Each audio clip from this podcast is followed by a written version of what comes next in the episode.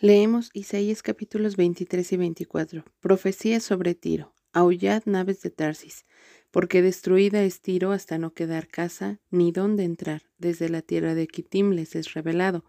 Callad moradores de la costa, mercaderes de Sidón que pasando el mar te abastecían. Su provisión procedía de las cementeras que crecen con las muchas aguas del Nilo, de la mies del río. Fue también emporio de las naciones. Avergüénzate, Sidón, porque el mar, la fortaleza del mar, habló diciendo, Nunca estuve de parto, ni di a luz, ni crié jóvenes, ni levanté vírgenes. Cuando llegue la noticia a Egipto, tendrán dolor de las nuevas de Tiro. Pasaos a Tarsis, aullad moradores de la costa. ¿No era esta vuestra ciudad alegre con muchos días de antigüedad? Sus pies la llevarán a morar lejos. ¿Quién decretó esto sobre Tiro? La que repartía coronas cuyos negociantes eran príncipes, cuyos mercaderes eran los nobles de la tierra, Jehová de los ejércitos lo decretó, para envilecer la soberbia de toda gloria y para abatir a todos los ilustres de la tierra. Pasa cual río de tu tierra, oh hija de Tarsis, porque no tendrás ya más poder. Extendió su mano sobre el mar, hizo temblar los reinos. Jehová mandó respecto a Canaán que sus fortalezas sean destruidas, y dijo, No te alegrarás más, oh oprimida virgen, hija de Sidón. Levántate para pasar a Kitim y allí no tendrás reposo. Mira la tierra de los caldeos, este pueblo no existía. Asiria la fundó para los moradores del desierto, levantaron sus fortalezas, edificaron sus palacios. Él la convirtió en ruinas. Aullad naves de Tarsis, porque destruida es vuestra fortaleza. Acontecerá en aquel día que Tiro será puesta en olvido por setenta años. Como días de un rey, después de los setenta años cantará Tiro canción como de ramera. Toma arpa y rodea la ciudad, oh ramera olvidada. Haz buena melodía, reitera la canción para que seas recordada. Y acontecerá que al fin de los setenta años visitará Jehová a Tiro y volverá a comerciar, y otra vez fornicará con todos los reinos del mundo sobre la faz de la tierra. Pero sus negocios y ganancias serán consagrados a Jehová, no se guardarán ni se atesorarán, porque sus ganancias serán para los que estuvieren delante de Jehová para que coman hasta saciarse y vistan espléndidamente. He aquí que Jehová vacía la tierra y la desnuda, y trastorna su faz, y hace esparcir a sus moradores. Sucederá así como al pueblo, también al sacerdote, como al siervo, así a su amo, como a la criada, a su ama, como al que compra, al que vende, como al que presta, al que toma prestado, como al que da al logro, así al que lo recibe. La tierra será enteramente vaciada y completamente saqueada, porque Jehová ha pronunciado esta palabra. Se destruyó, cayó la tierra, enfermó, cayó el mundo, enfermaron los altos pueblos de la tierra, y la tierra se contaminó bajo sus moradores porque traspasaron las leyes, falsearon el derecho, quebrantaron el pacto sempiterno. Por esta causa la maldición consumió la tierra y sus moradores fueron asolados. Por esta causa fueron consumidos los habitantes de la tierra y disminuyeron los hombres. Se perdió el vino, enfermó la vid, gimieron todos los que eran alegres de corazón, Cesó el regocijo de los panderos, se acabó el estruendo de los que se alegran, cesó la alegría del arpa, no beberán vino con cantar, la sidra les será amarga a los que la bebieren, quebrantada está la ciudad por la vanidad, toda casa se ha cerrado para que no entre nadie, hay clamores por falta de vino en las calles, todo gozo se oscureció, se desterró la alegría de la tierra, la ciudad quedó desolada y con ruina fue derribada la puerta, porque así será en medio de la tierra, en medio de los pueblos, como olivo sacudido, como rebuscos después de la vendimia. Estos alzarán su voz, cantarán gozosos por la grandeza de Jehová, desde el mar darán voces.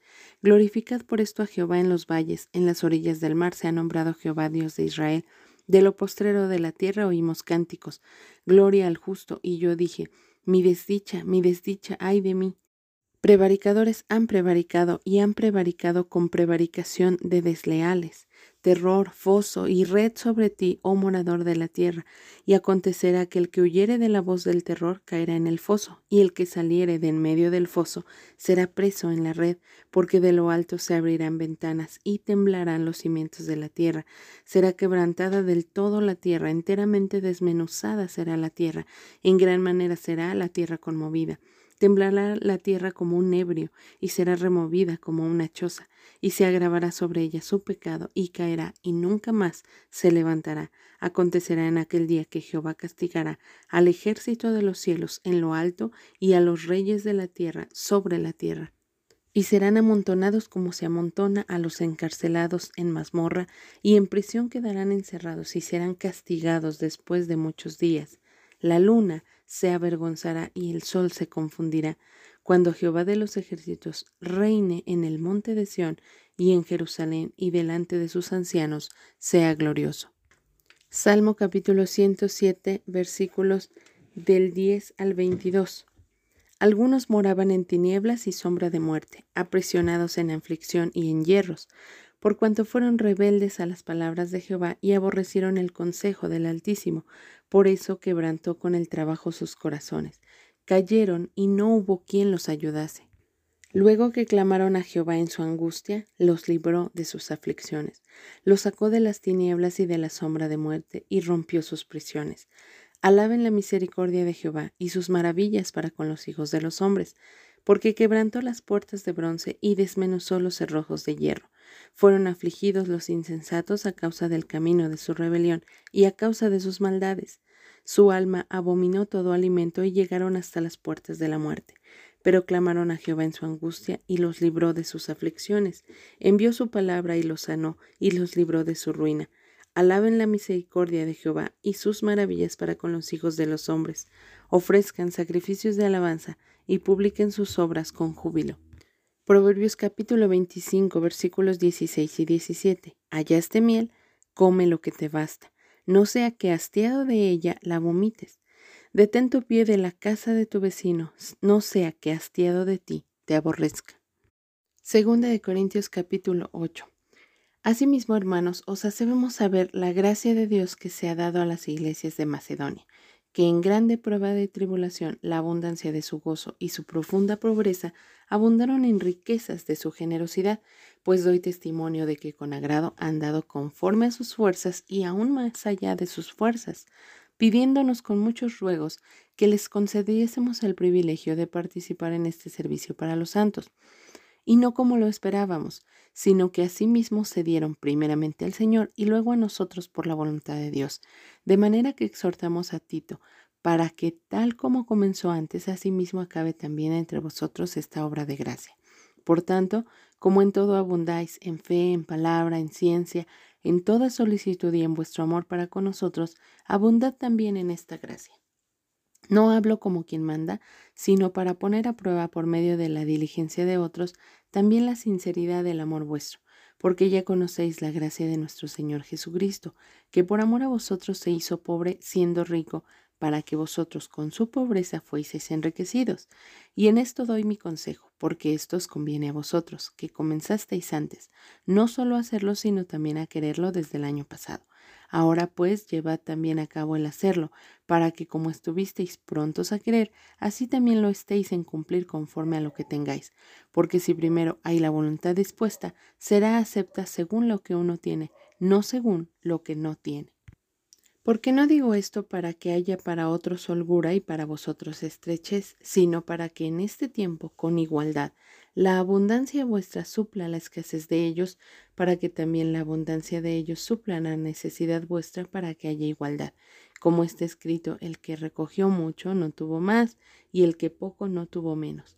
Pero gracias a Dios que puso en el corazón de Tito la misma solicitud por vosotros, pues a la verdad recibió la exhortación, pero estando también muy solícito por su propia voluntad, partió para ir a vosotros.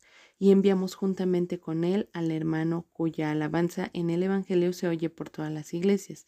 Y no solo esto, sino que también fue designado por las iglesias como compañero de nuestra peregrinación para llevar este donativo que es administrado por nosotros para gloria del Señor mismo y para demostrar vuestra buena voluntad, evitando que nadie nos censure en cuanto a esta ofrenda abundante que administramos, procurando hacer las cosas honradamente, no solo delante del Señor, sino también delante de los hombres. Enviamos también con ellos a nuestro hermano, cuya diligencia hemos comprobado repetidas veces en muchas cosas y ahora mucho más diligente por la mucha confianza que tiene en vosotros. En cuanto a Tito, es mi compañero y colaborador para con vosotros. y en cuanto a nuestros hermanos, son mensajeros de las iglesias y gloria de Cristo. Mostrad pues para con ellos ante las iglesias la prueba de vuestro amor y de nuestro gloriarnos respecto de vosotros. En nuestra lectura de hoy, 16 de septiembre del 2020, continuamos estudiando el libro de Isaías. En esta ocasión leemos capítulos 23 y 24. Y como hemos venido viendo, Dios ha traído diferentes profecías a las naciones que estaban alrededor de su pueblo y que habían abusado de cierta manera de su pueblo, haciéndolos cautivos o maltratándolos. Entonces Dios hace un ajuste de cuentas con ellas. Sin embargo, cada una de estas naciones para nuestros días representa algo que Dios en su momento también traerá a juicio. En primer lugar, Babilonia representa la falsa religión que será juzgada por Dios. Asiria, toda la crueldad de la humanidad. Filistea representa todo el orgullo que Dios va a traer a juicio sobre las personas que han sido soberbias y orgullosas. También Moab representa la religiosidad, el tratar de llevar una vida con excesivo legalismo, pero no una comunión verdadera con Dios. Damasco simboliza el sincretismo, el tratar de estar eh, haciendo alianzas con el enemigo, al igual que Etiopía. Egipto, que simboliza el juicio hacia el mundo. Edom, que significa el juicio hacia la carne. Dios va a traer un juicio sobre la carnalidad. Arabia, que significa el juicio de Dios en contra de la guerra. Y en último lugar, en el capítulo 23 de nuestro estudio del día de hoy, Dios hará un juicio en contra del materialismo. En este lugar se mencionan dos ciudades bastante poderosas que eran ciudades de comercio, que eran Tiro y Sidón, y dice, profecía sobre Tiro. Destruida es Tiro hasta no quedar casa ni a dónde entrar. En este capítulo está mandando una profecía directamente a esta ciudad, que era una ciudad encargada de distribuir a muchas eh, personas o a muchos reinos diferentes tipos de mercancía. El versículo 3 dice, su provisión procedía de las aguas del Nilo, es decir, que había mucho del mundo en esta situación, en todo este tipo de mercancías. Siempre que encontramos una referencia a Egipto debemos pensar que es algo del mundo y algo del mundo se había inmiscuido dentro de estas ciudades de Tiro y Sidón. En el versículo 8 dice, los negociantes eran príncipes y los mercaderes eran los nobles, es decir, que personas importantes se encargaron de desviar a todos hacia ese tipo de mercado, hacia ese centro comercial tan famoso en esos tiempos. Pero dice, ¿quién es el que ha decretado todo este mal sobre estas grandes ciudades? Es como que ¿quién se ha atrevido a hacerlo? Y el versículo 9 responde, Jehová de los ejércitos lo decretó para. Siempre que encuentres un para en la Biblia, para, detente a pensar, ¿por qué Dios tendría que traer un decreto, un juicio en contra de una ciudad que estaba empeñada en obtener y obtener y obtener y en atraer la atención de todos los reinos? Para que ellos se obsesionaran con este asunto de querer tener más y más.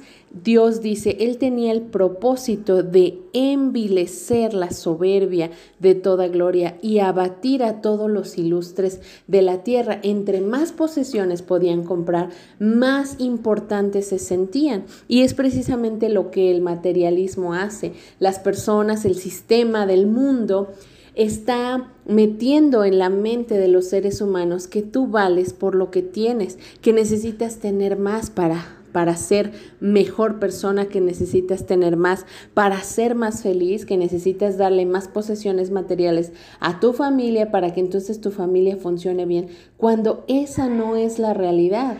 Eso solamente es un, una estrategia del mundo para desviar tus ojos de Dios. Lo que realmente necesita tu familia es a Dios, una devoción íntima entre tú y Dios. Por eso es que el versículo 14 dice, aullad porque destruida es vuestra fortaleza. Ellos encontraban seguridad en ese materialismo. Hay tantas personas que se llenan de posesiones porque están intentando llenar vacíos, vacíos que solamente Dios puede llenar. Y entonces una cuenta en el banco, un buen trabajo, una profesión, hace que estas personas sientan cierta seguridad, pero Dios va a destruir toda esa seguridad en la cual nos lleguemos a basar, que no sea Él mismo.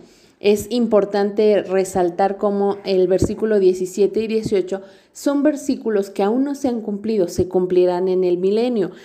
Dios, al establecer el reino de Jesucristo sobre la tierra, reedificará esa ciudad. Sin embargo, dice algo interesante, volverá a comerciar y otra vez fornicará con todos los reinos del mundo. Qué tremendo es que aunque se le da la oportunidad de poder eh, regresar y hacer las cosas bien, otra vez vuelve a hacer lo mismo. Y la razón por la cual eh, Dios no quiere el materialismo en nuestras vidas es porque nosotros estamos de paso. Este no es el lugar donde nos vamos a quedar. En el capítulo 24 podemos ver cómo también hay un juicio sobre la tierra. Este capítulo 24 se está refiriendo específicamente a la gran tribulación que va a haber sobre la tierra. Entonces nos está diciendo, no vale la pena que obsesiones tu vida con el materialismo porque no te vas a quedar en esta tierra. Esta tierra va a ser destruida, esta tierra va a dejar de ser. No vale la pena. Por eso voy a castigar ese sistema del materialismo que se inmiscuye entre los hijos de Dios para desviarlos.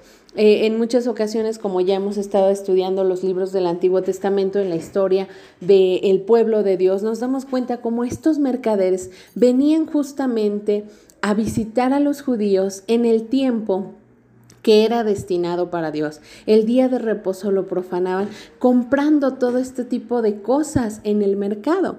Y es que esta es la realidad del materialismo. El materialismo te hace dejar a Dios por tratar de ir a conseguir más dinero, por cumplir con un trabajo, con un jefe que te está desviando de realmente enfocarte en lo que tienes que estar enfocado, que es en Dios, en tu relación con Él, en cultivar una amistad con Él, en enfocarte en que tus hijos, para los que tienen hijos, puedan conocerle verdaderamente, no que conozcan una religión, no que conozcan un sincretismo, sino que verdaderamente conozcan a Dios, para que entonces nunca se aparten esta lección es tan importante y tan valiosa para cada uno de nosotros porque estas lecciones que estamos viendo se han cumplido. Todas las profecías que Dios mandó que se cumplieran se han cumplido al pie de la letra, lo cual nos hace pensar que si se han cumplido, también la de la gran tribulación se va a cumplir y nosotros tenemos que estar listos.